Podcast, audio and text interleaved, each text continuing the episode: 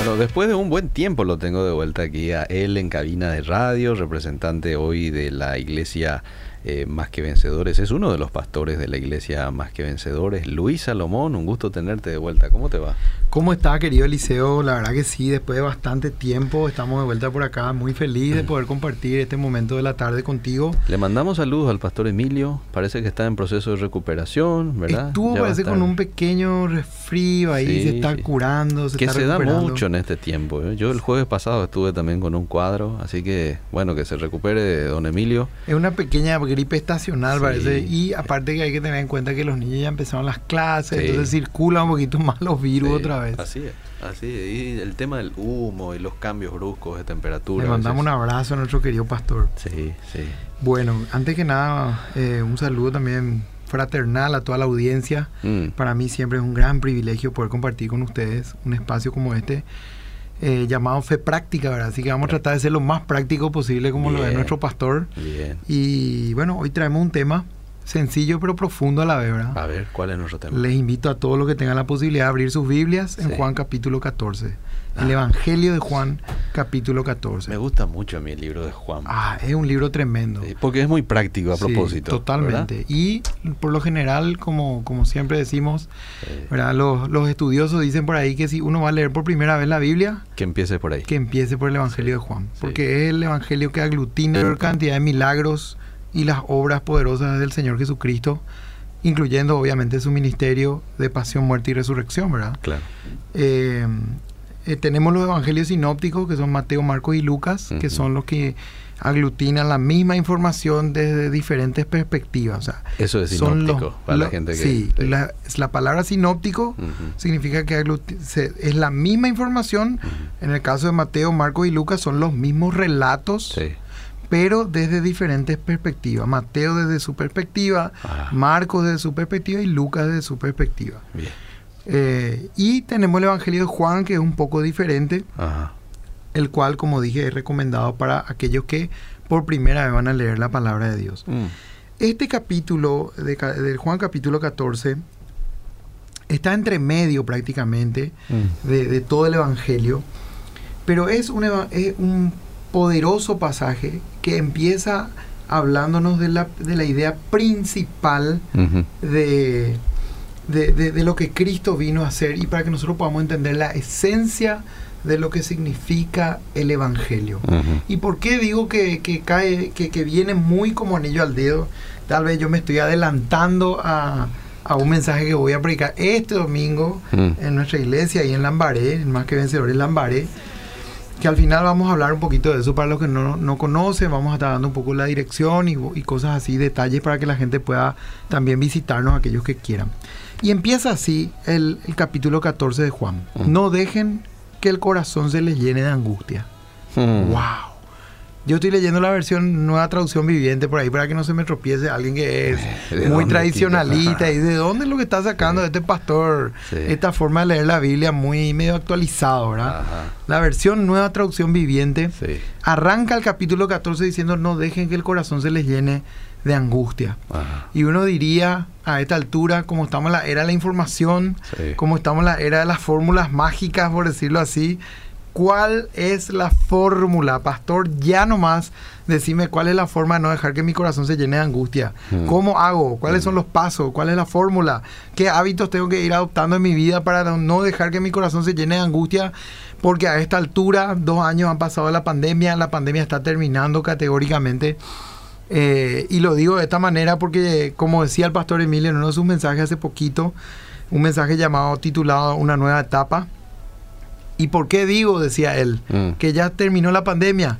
Porque ya tenemos tiempo de vuelta para matarnos de a millones, ¿verdad? Hablando un poco de las crisis a nivel mundial en mm. cuanto a la guerra, la invasión, Ucrania, Rusia, etcétera, etcétera. Sí. Entonces, hoy en día nosotros pensamos cuál es la fórmula y entramos a veces al Instagram y vemos hábitos millonarios, hábitos que te harán rico, hábitos del hombre poderoso, de la mujer empoderada, del hombre exitoso, cosas así, ¿verdad? Pero realmente, y este es un tip también que le doy a la gente que lee la palabra de Dios, y hago un buen paréntesis para hablar de esto porque es importante. Nosotros hoy tenemos el principio del libre examen, es decir, que todos somos libres para examinar las escrituras, de la palabra de Dios.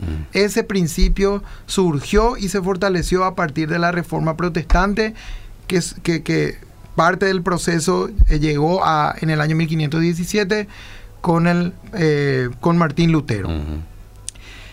Pero eso no significa que nosotros podemos interpretar como nosotros queremos la escritura. ¿Qué quiero decir con esto? La palabra de Dios tiene que darnos necesariamente la respuesta a la misma palabra de Dios. Nosotros no podemos decir este, como dijimos esta frase, como empieza este capítulo, no dejen que el corazón se les llene de angustia y quedarnos ahí y a partir de ahí irnos a otro lado y, por ejemplo el pastor Luis Salomón dice no dejen que el corazón se les llene de angustia y hago una lista de cosas que yo creo, según mi humanidad, según mi criterio, según lo que yo nomás creo que es, la lista de cosas que tenemos que hacer para que el corazón no se nos llene de angustia. La Biblia responde automáticamente a ese pasaje mm. y luego de un punto y coma dice, confíen en Dios ah. Y confíen también en mí. Ah. Jesucristo diciéndonos estas palabras, estas son las, las letritas en rojo de la Biblia, mm. lo cual nos indica que fue Jesús mismo el que dio estas palabras. Entonces, ¿cuál sería la fórmula acá para no dejar que el corazón se nos llene de angustia? Creer en Dios y en su Hijo. Confiar en Dios, mantener la confianza en Dios y confiar en Jesucristo. Partamos de esa base. Pero uno pensando de manera práctica dice, ¿y cómo realmente es eso en la práctica? Porque realmente... Ah experimentamos dos años súper intensos de encierro, ah. de apertura, de limitaciones, de ah. pandemia, de enfermedades, de muertes, de pérdidas, eh, en algunas ocasiones de ganancia, ¿verdad? Pues gente se reinventó en sus trabajos. Eh, eh, pero todos de alguna u otra manera hicimos un proceso tal vez emocional de cierto duelo, de ciertas pérdidas, de ciertos cambios, de ciertas ganancias y en medio de todo ese proceso, hoy que estamos saliendo otra vez, hay crisis económica, que suba el combustible, que suba de la canasta familiar, mm. que guerra, que posible guerra, eh, tercera guerra mundial mm. o que posible nueva guerra fría, etcétera, etcétera. Y decimos humanamente, no es tan fácil que el, que el corazón no se nos llene de angustia. Mm, Continúa la Biblia. En el hogar de mi padre hay lugar más que suficiente. Mm. Si no fuera así, ¿acaso les habría dicho que voy a pasar, que voy a prepararles un lugar? Mm. Cuando todo esté listo, volveré para llevarlos, para que siempre estén conmigo donde yo estoy. Y ustedes conocen el camino que lleva a donde voy. Interesantemente, de alguna manera lo que yo puedo entender y lo que creo que el Señor nos está diciendo aquí directamente es, claro, que tenemos un hogar celestial, un lugar en la presencia de Dios. Que de, hecho, eso es literalmente lo que Jesús está diciendo. Mm. Pero no solamente está diciendo que hay un lugar para nosotros, mm. hay un lugar para los nuestros, mm. para nuestra familia. En el hogar de mi Padre hay lugar más que suficiente. Si no fuera así, ¿acaso les habría dicho que voy a prepararles un lugar. Y no solamente para, para quienes amamos, para nuestra familia, sino también para la gente de nuestro entorno laboral, nuestro entorno social, nuestro entorno eh, escolar, nuestro entorno eh, de, estudio, etcétera, etcétera, etcétera. ¿Y por qué digo eso? Mm. Porque Jesús está diciendo que hay lugar más que suficiente, mm. hay lugar abundante mm. para que ganemos almas, hay lugar abundante para que así como el Señor, el Señor nos ganó a nosotros, por decirlo así, para que así como el Señor nos transformó a nosotros, Él también a través nuestro quiere atraer a otros más a su presencia, a la vida, a la esperanza de vida eterna, a su eternidad. Y también esta palabra de que hay un lugar en el hogar de su Padre, mm. más que suficiente para nosotros y para muchos más que nosotros, nos indica una cosa, mi querido Eliseo. Que nuestro paso por la tierra, nuestro paso por este mundo, ah. que entre paréntesis es muy breve, no es el final de la historia. Mm. No pasa por las circunstancias que nosotros podamos atravesar. Fíjate nomás el, de alguna manera, mapa espiritual que nos hace este capítulo y empieza con un bombazo. Mm. No dejen que el corazón se les angustie, mm. se les llene de angustia confíen en Dios y confíen, también. en mí. Mm. En el hogar de mi Padre hay lugar más que suficiente. Mm. Lo que ustedes atraviesan en este mundo no es el todo de la vida de ustedes. No se desesperen. Hay mucho por delante. Hay una esperanza de vida eterna. Mm. Hay, hay literalmente vida después de la muerte. Mm. Y eso solamente llegamos al, poniendo nuestra confianza en el Señor Jesucristo, en nuestro Padre Celestial. señor. Entonces, no dependemos de las circunstancias, mm. dependemos del Dios que está por encima de las circunstancias. Y mientras estamos aquí y atravesamos dificultades y momentos felices, cosas buenas y cosas malas, nuestra esperanza debe estar en Dios. Nuestro arraigo debe estar en el Señor. Y todos los procesos que vivimos como, como personas o como familia o como iglesia a nivel comunitario tienen que llevarnos a ser cada vez más santos. Vivir una vida en el corazón cada vez más apartadas para Dios, nuestra conducta, en nuestra forma de hablar, en nuestra manera de conducirnos. Es decir, se tiene que ver, tenemos nuestra vida tiene que destilar una confianza en Dios. No significa que no podemos estar tristes. No significa que no podemos tener eh, momentos donde estamos atravesando circunstancias de dolor. Pero sí se tiene que, aún en medio de esos momentos, notar que nuestra esperanza está realmente en Dios y que nosotros entendimos que en el hogar de mi Padre hay lugar más que suficiente y por lo tanto ocupar nuestra energía espiritual, por decirlo de alguna manera, nuestra fuerza espiritual en hacer que muchas personas vengan también a ese hogar del Padre donde hay lugar más que suficiente. Mm. Donde Jesús nos dijo, si no fuera así, Él estaba diciendo, ¿acaso piensan que yo les diría algo que no es real? Yo les estoy diciendo que voy a prepararles un lugar. Y cuando todo esté listo, volveré para llevarlo para que siempre estén conmigo donde yo estoy. Y acá Jesús nos está diciendo también que nos, está demostrando mm. en su palabra mm. de manera efectiva y en verdad mm. que Él desea estar con nosotros, con, con, los creyentes, con, con los hijos de Dios, quienes creemos y confiamos plenamente en Él. Pero acá la gran pregunta que tal vez yo le hago a mucha gente que se ha enfriado en un tiempo como este que estamos viviendo de, de un mundo tan que vive bajo tanta intensidad, bajo tanta presión. ¿Realmente nosotros queremos estar con Jesús así como Él quiere estar con nosotros? Mm. Esa es la gran pregunta. Porque si nosotros hoy, aquí en la tierra, en el presente, en las circunstancias que vivimos, no queremos estar con Cristo, ¿qué sentido tiene que nosotros no vayamos a querer estar con Él en la eternidad? Si hoy ni siquiera queremos dar el paso de querer estar con Él. Sí. Si acá cuando vas a orar ya estás mirando cada rato el reloj, ¿verdad? ¿verdad? O, querés nomás ya que termine el tiempo de la alabanza en la iglesia. Fíjate. Este, imagínate, allá en el cielo va a ser adoración y mucha adoración. Totalmente. Entonces, Entonces nuestro estado actual, nuestro estado espiritual de ahora, refleja un poco, mm. de alguna manera, el nivel de eternidad en nosotros. Entonces nosotros tenemos que eh, tratar, si nosotros ya estamos en el Señor, no, digo yo que no tengamos momentos difíciles espiritualmente hablando. Mm. De hecho, somos seres humanos.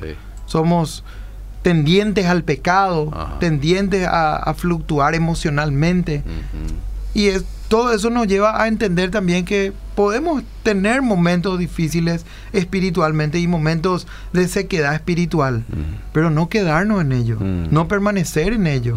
Y aún en los momentos más difíciles uno sabe que uno quiere o no estar con el Señor. Y eso se filtra cuando, especialmente cuando ocurren situaciones de dolor, situaciones difíciles. Es importante pensar en todo esto. Entonces, y ustedes conocen el camino que lleva a donde voy, dijo Jesús. Y Tomás, cuando no Tomás, ¿verdad? Ah. El discípulo incrédulo dice, no, ah. Señor, no lo conocemos. No tenemos ni idea de a dónde vas. ¿Cómo vamos a conocer entonces el camino? A lo que Jesús contesta. Un versículo tan conocido. Yo soy el camino, la verdad y la vida. Nadie puede ir al Padre si no es por medio de mí. Mm. Yo soy el camino. Nosotros entramos a un camino y es por medio de la persona de Cristo, no por medio de pertenecer a una institución, a una bandera religiosa, a una, a una denominación religiosa. Se trata de la persona de Cristo. Y eso tenemos que llevarlo bien firme porque a veces en la rutina evangélica muchas veces creemos que por abrazar una bandera institucional ya tenemos ganado este hogar en la presencia de Dios. No es así. Se trata de la persona de Cristo y eso tenemos que tener siempre presente. Todos los días de nuestras vidas. Es la persona de Cristo la que es la que nos mantiene en el camino. Y nosotros somos seguidores de Cristo, seguidores de su persona, de su enseñanza, de sus doctrinas, de su vida. Y él dijo que él es ese camino y él es la verdad. Y él es la verdad que nos hace verdaderamente libres. La palabra también dice, si el Hijo libertare, seréis, verdaderamente, verdaderamente libres. Y la vida, la vida, la esperanza de vida eterna, solamente uno la puede adquirir por medio del sacrificio de Cristo. Una vez más, la persona de Cristo. Y Él es el que nos da verdadera vida espiritual. Sin Él nada somos, sin Él nada podemos hacer. Nadie puede ir al Padre si no es por medio de mí. Ah. No existe forma de llegar a Dios si no es por medio de Cristo. Mm. Como esas imágenes evangelísticas que se hacen mm. en esos en esos panfletos evangelísticos que se suelen repartir el abismo, mm. donde esa personita quiere cruzar un gran cañón, ¿verdad? Y no tiene posibilidad de cruzar porque está muy lejos, hay un precipicio enorme, él está de un lado y tiene que cruzar al otro lado. Y por su propia fuerza y estrategia no puede. Intenta volar, intenta saltar, intenta hacer todo lo que tenga que hacer pero con toda su fuerza al intentar, lo único que va a lograr es caerse a ese precipicio. Sin embargo, se ve ese puente que conduce a que conduce a ese a ese lugar mm. que el pecado generó, ese espacio, ese abismo. Mm. Pero por medio de Cristo es que nosotros llegamos al Padre. Mm. Por medio de Cristo tenemos acceso libre a la presencia de Dios. Por medio de Cristo tenemos una entrada mm. libre a la presencia de nuestro Padre. Llegamos al trono de la gracia para hallar el oportuno socorro, mm. dice la Biblia. Entonces, nadie viene al Padre si no es por, por medio de la persona de Cristo. O sea que si uno dice, no, yo creo en Dios, pero no creo en Jesucristo, mm. Es un ateo funcional. porque finalmente no cree en todo lo que Dios determinó, en el plan, en el diseño de salvación de Dios. Lo que habrá sido para un judío recibir un mensaje así, ¿verdad? Porque ellos se creían de que tenían acceso a ese Dios, conocían, conocían la Torá también, ¿verdad? Sin embargo, Jesús lo confronta de esta manera diciendo si, si, si, si no pasan por mí, no tienen acceso a, ¿verdad? Totalmente. y eso es este, un poco para muchos, y más aún aquellos que dudaban de Jesús. Así mismo, y, y, y eh, hasta hoy en día en los círculos muy conservadores del judaísmo, mm. el capítulo 53 de Isaías sigue siendo el capítulo prohibido prácticamente de la Torah, y porque es el capítulo que claramente se utiliza para argumentar y para evidenciar todo lo que Cristo hizo por mm. medio de su sacrificio a nuestro favor para la salvación. Bien. Entonces, Jesús continúa diciendo, en este versículo 7 de Juan capítulo 14, de ahora en, en adelante, perdón, ya lo conocen y ya lo han visto. A lo que otro discípulo llamado Felipe dijo, Señor, muéstranos al Padre y quedaremos conformes. Mm. Yo me imagino a Cristo en, su humanidad. Ah, Uno que le dice, Señor, no tenemos idea cuál es el camino. Y otro que le dice, Señor, todo bien con lo que estás diciendo, pero mostrarnos realmente al Padre para que mm. nosotros podamos entender mejor lo que vos estás tratando de decirnos. Jesús le responde, Felipe, ah. he estado con, con, ustedes todo este tiempo y todavía no sabes quién soy. Los que me han visto a mí han visto al Padre. Mm. Entonces, ¿cómo me pides que les muestre al Padre? Jesús es la imagen de Dios el Padre. Jesús es la, la, imagen perfecta de Dios, hecho hombre, hecho carne. No sé si hasta ahí tenemos algunos mensajitos para ir leyendo. Me fijo un poquito. Eh, voy a entrar un poquito en el Facebook. No sé si tenés ahí ya habilitado mi querido Elías Y tenés, eh, toma el micrófono y léenos por algunos mensajes ahí el Facebook, por favor. Y en el WhatsApp también estamos aguardando 0972 201 400. Repito, 0972 201 400. Un breve espacio ahora para leer los mensajes y después seguimos. Sin problema, sin problema. Elías, adelante. Sí, buenas tardes, Pastor. A ver, los mensajes dice buenas tardes, excelente la programación. A ver, aquí otro mensaje. No se escucha nada. ¿No? ¿No se me escucha? ¿Ahí, me escuchas? aquí vamos a habilitar. Ahí está. ok, ahí me escuchas, Pastor. Buenas tardes. A ver, sí, excelente, dice la programación, también la enseñanza. A ver, otro mensaje aquí. Mucha gente que está siguiendo, que está compartiendo todo con esto. Dice hola, saludos y bendiciones desde Bélgica, pastor, están escuchando. Bélgica, saludos. Eh, Domi dice saludos, eh, bendiciones para el pastor Luis Salomón. Rodrigo menciona bendiciones y saludos para el pastor Luis, Eliseo y a todos los hermanos en Cristo. Y un especial saludo para la iglesia de MQB Lambaré. Muchas gracias. Saludo también a los hermanos que están escuchando. Bien. ¿Seguimos? Sí. Bueno, entonces eh, Felipe le responde a Jesucristo, habíamos dicho, he estado con ustedes todo este tiempo y todavía no sabes quién soy. Va a Felipe. ¿Viste cuando vos le, le explicas algo a alguien? Te tomaste el tiempo de explicarle y después te dice, ¿Y este cómo era? Sí, ¿verdad? Bueno, este es un poco el caso de Jesús aquí con Felipe. Pero hay una realidad espiritual que hasta hoy la vivimos, ¿verdad? Mm. Mucha gente viene a la iglesia, forma parte de los círculos mm. De discipulado, activan los ministerios a full, pero no siempre realmente uno sabe quién es Jesús. Ah, actúa como Felipe. Actúa como Felipe. Mm. Señor, mostrame a esta señal. Cierto. Bendecímena en esta área.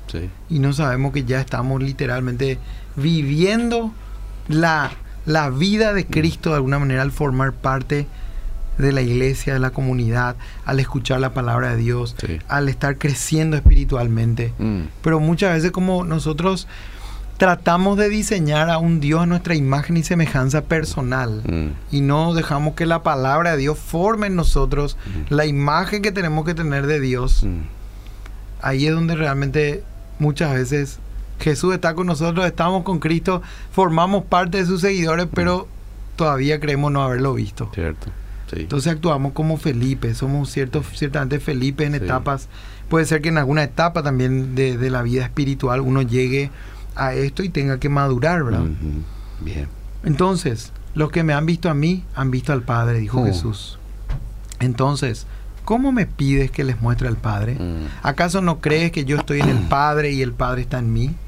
Las palabras que yo digo no son mías, sino que mi Padre, quien vive en mí, hace su obra por medio de mí. Mm. Así como Cristo hacía solamente lo que veía hacer al Padre, nosotros estando unidos a Cristo, mm. siendo Él la vida y nosotros los pámpanos, también nosotros tenemos que hacer solamente lo que vemos a Cristo hacer. Vos sabés que esta parte, este texto en particular me encanta porque te muestra ese Jesús dependiente al 100%, ¿verdad? En esta versión dice, las palabras que yo os hablo no las hablo por mi propia cuenta, mm. sino que el Padre que mora en mí, Él hace las obras. Mm, totalmente. Por eso que, por ejemplo, la iglesia, cuando desarrolla su por decirlo así, su liturgia, o sea, el, culto, la predicación, el mensaje, la alabanza, todo lo que implica mm. la comunión de los hermanos, el, desarrollo de la iglesia, es está basado, está fundamentado mm. en exponer la escritura. Mm.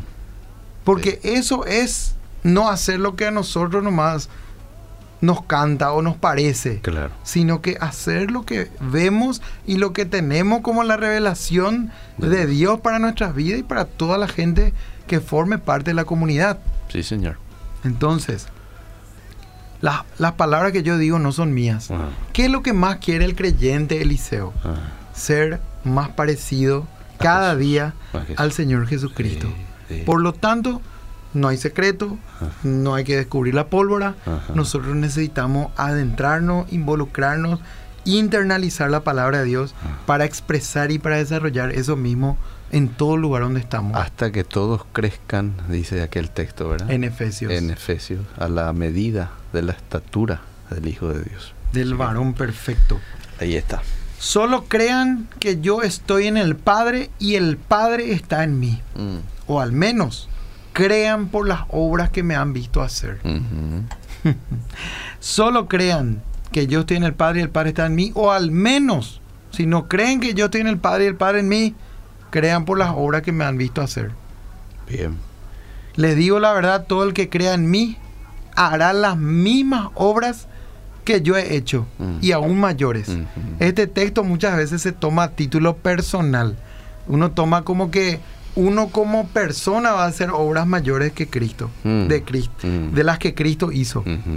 Pero en realidad, si nosotros nos ponemos a, a pensar un poco en la historia de la iglesia, de que Cristo ascendió a los cielos, el desarrollo de la historia de la iglesia en todos estos miles y miles de años, toda la iglesia en la historia ha hecho ya mucho más de lo que Cristo hizo en todos sus años de vida y de ministerio y de pasión, muerte y resurrección.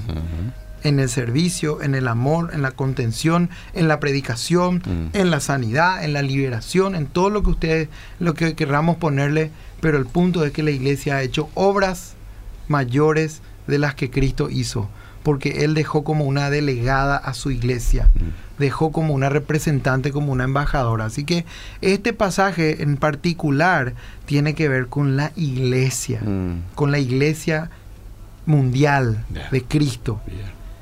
Entonces, haremos obras mayores.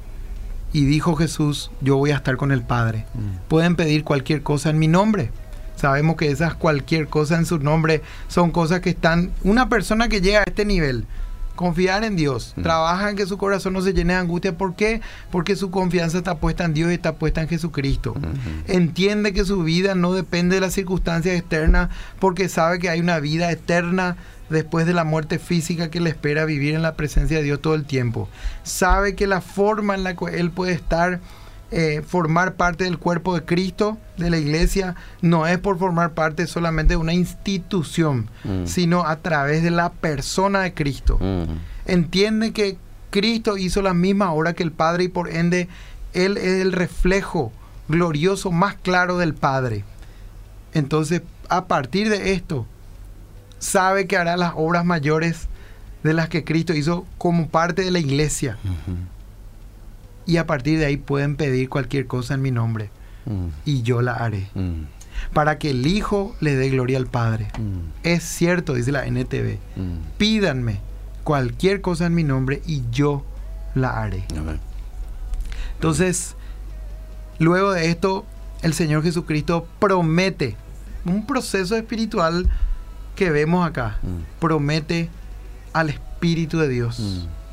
Si me aman, obedezcan mis mandamientos y yo le pediré al Padre y Él les dará otro abogado defensor, quien estará con ustedes para siempre.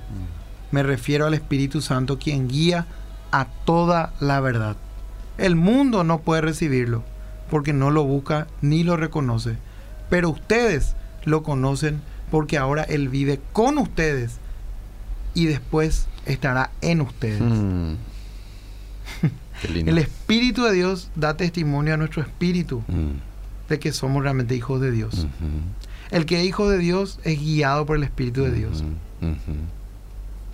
Entonces, por medio de esto podemos ver y entender que la madurez espiritual no es algo que de la noche a la mañana nomás se da. Viene como un proceso en la vida de una persona. Como fruto de un proceso, ¿verdad? Que primeramente dio el paso de poner su confianza en el Señor. Pero ¿cómo viene esa confianza en el Señor? Es algo que nosotros cerramos los ojos y hacemos un poco de fuerza para tener nuestra confianza enfocada en Dios.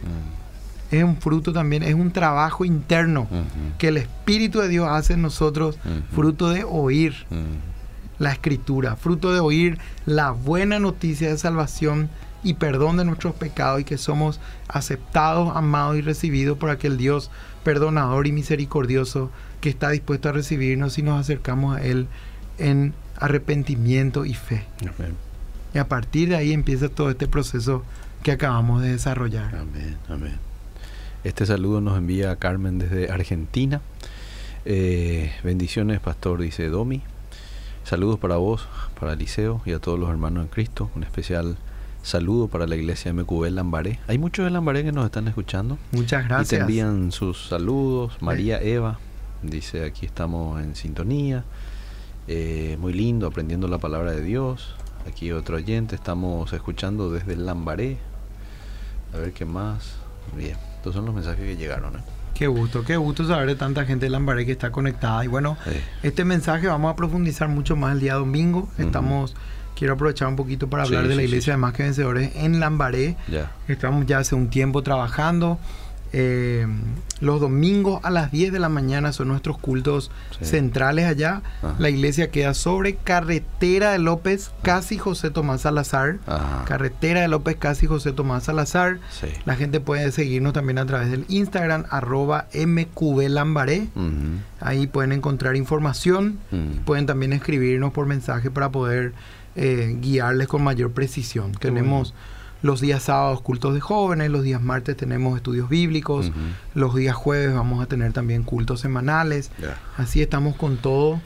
Y mi querido Eliseo, ahora nos estamos preparando a full para nuestro para nuestro aniversario también. ¿Cuándo era que iba a ser eso, Luis? El día sábado 2 de abril a las 19 horas. Sí, el, otro día me escribió aquí alguien y me dijo, ¿cuándo era el aniversario de MQB? Me dijo, ¿verdad? Así que es el 2 de abril, llega todo, falta poquito, 15 días. Estamos haciendo una invitación general a toda la iglesia que quiera de alguna manera celebrar con nosotros, ¿verdad? Un mm. llamado a, a celebrar, denominamos que este aniversario es una una nueva etapa que estamos viviendo como iglesia, eh, no solamente como más que vencedores, sino a nivel, a nivel Paraguay como iglesia. Entonces, tomamos como una excusa nuestro aniversario número 21 para celebrar y es como, como cuando uno celebra su cumpleaños le invita a todos sus amigos, a todos sus hermanos, sus familiares, entonces ese es el enfoque un poco que le estamos dando. Y va a ser de vuelta, digo, 19 horas el sábado 2 de abril en el Jockey Club del Paraguay por ahí no sé si tenemos ya listo el, el, spot. Tenemos un spot de invitación. ¿Tenés, Elías? Adelante, vamos. Más que vencedores está de fiesta. Festejamos nuestro 21 aniversario como iglesia este 2 de abril a las 19 horas en el hipódromo del Jockey Club Paraguay. Luego de dos años volveremos a estar todos juntos celebrando en un mega evento la bondad y la misericordia de Dios para con todos nosotros. Una fiesta única e increíble abierta a todo público con acceso totalmente gratuito. Celebración música de primer nivel, fuegos artificiales, show, multimedia y una palabra de parte de Dios que traerá renuevo y fortaleza para toda la nación. Ven con toda tu familia a esta fiesta de gratitud a Dios. 2 de abril a las 19 horas en el Jockey Club. Te esperamos. Yo creo en el poder de Dios. Esa es la actividad que se llega el 2 de abril. Ustedes ya escucharon también la invitación para este domingo ir a MQB Lambaré. Aquellos que no puedan ir hasta MQB Lambaré por algún motivo, están enfermos, algo así, pueden ver RPC, ¿verdad? Sí. 10 de la mañana. En la RPC, todos los domingos a las 10 de la mañana tenemos la prédica. Esta, este domingo el pastor va a estar predicando sobre avanzando en fe. Ah, mira. Entonces, este domingo a las 10 de la mañana por la RPC también está la transmisión de las prédicas de Más que Vencedores. Y como siempre los días sábados a las 8 de la mañana tenemos nuestros programas de apologética, fundamento, así que le esperamos a todos también para seguir aprendiendo más de cómo defender de manera racional nuestra fe con la apologética. Sí, sí. El primer, ¿cómo es que dice Emilio? El primer, el primer programa, apologético del Paraguay. Ahí está, bien. Una cosa a tener muy en cuenta, muy importante, es que el aniversario de Más que Vencedores es, no es que es Más que Vencedores Central, Más que Vencedores Lambaré aparte, Barrio Obrero aparte, San Antonio, mm. no. Más que Vencedores es uno solo, es una gran casa con varias habitaciones, así que todos, como Más que Vencedores, vamos a celebrar juntos y no va a ser solamente un ambiente de concierto y música y cosas así, sino que va a haber ministración, va a haber palabra, va a haber oración, vamos a orar por nuestra, por nuestra nación. Va a ser un evento, una fiesta espiritual. Y la importancia que le damos es que nos unamos todos juntos para este tiempo. Amén. Qué gusto tenerte hoy, querido Luis. ¿eh? Igualmente, el gusto es mío, mi hermano. Gracias. Gracias. Seguimos.